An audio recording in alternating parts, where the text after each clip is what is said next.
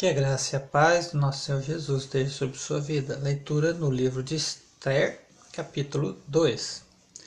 Mais tarde, a raiva do rei já havia passado, mas mesmo assim ele continuava a pensar no que Vasti havia feito e no decreto que ele havia assinado contra ela. Aí alguns dos seus servidores mais íntimos lhe disseram ao rei: mande buscar as mais lindas virgens do rei. Escolha funcionários de, e em todas as províncias e ordene que tragam as moças mais bonitas para o seu harém, aqui em Suzã, a capital. Egaí, o eunuco, responsável pelo harém real, tomará conta delas e fará com que recebam um tratamento de beleza. E então, ó rei, que a moça que mais lhe agradar seja rainha no lugar de Vasti. O rei gostou da ideia e fez o que lhe sugeriram. Em Suzã morava um judeu chamado Mordecai, filho de Jair e descendente de Simei e de Quis, da tribo de Benjamim. Quando o rei Nabucodonosor da Babilônia levou a Jerusalém como, como levou de Jerusalém como prisioneiro, o rei Joaquim de Judá, Mordecai estava entre os prisioneiros que foram levados com Joaquim. Mordecai levou consigo sua prima Adassa, isto é, Esther, uma moça bonita é, e formosa. Os pais dela tinham morrido e Mordecai havia adotado a menina e tinha criado como se ela fosse sua filha. Quando o rei mandou anunciar a ordem, muitas moças foram levadas para Suzã, a capital, e entregues aos cuidados de Egaí, o chefe do harém do palácio. Uma dessas moças era Esther. Egaí gostou dela e ela conquistou a simpatia dele imediatamente e ele começou a providenciar para ela o tratamento de beleza e a comida especial. Arranjou sete das melhores empregadas do palácio para cuidarem dela e colocou Esther e as empregadas nos melhores quartos do harém. Esther fez conforme Mordecai tinha mandado e não disse nada a ninguém a respeito de sua raça e dos seus parentes. Todos os dias Mordecai passeava em frente do pátio do harém para saber como Esther estava passando e o que ia acontecer com ela. O tratamento de beleza das moças durava um ano.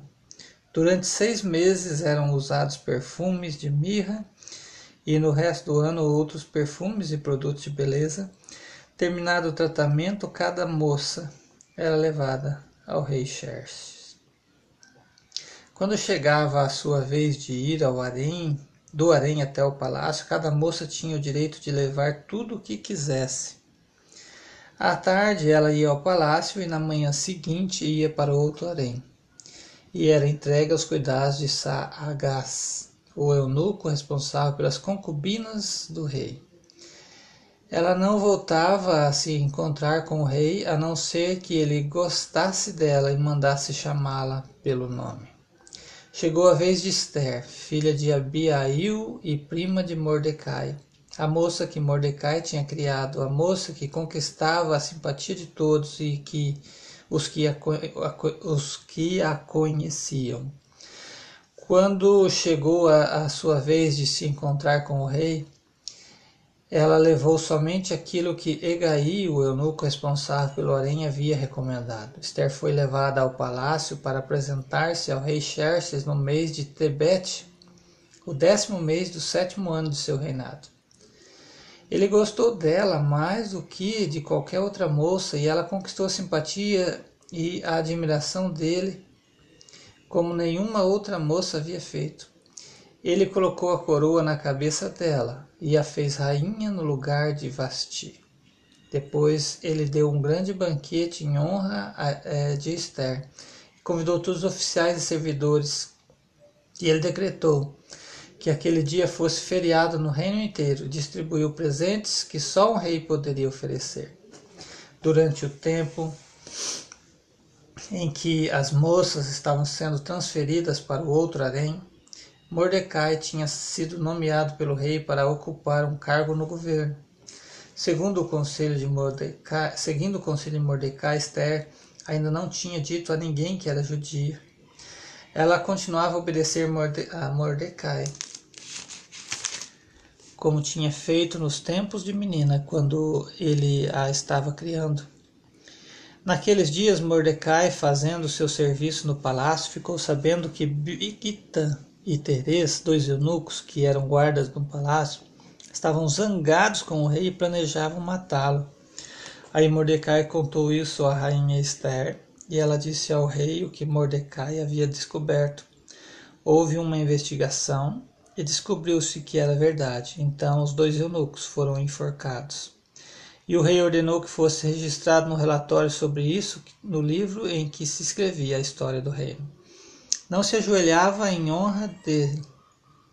E quando é, lhe disseram que Mordecai era judeu, Amã achou que não bastava matar somente Mordecai. Ah, desculpa, eu pulei aqui. Então terminou aqui o versículo 23.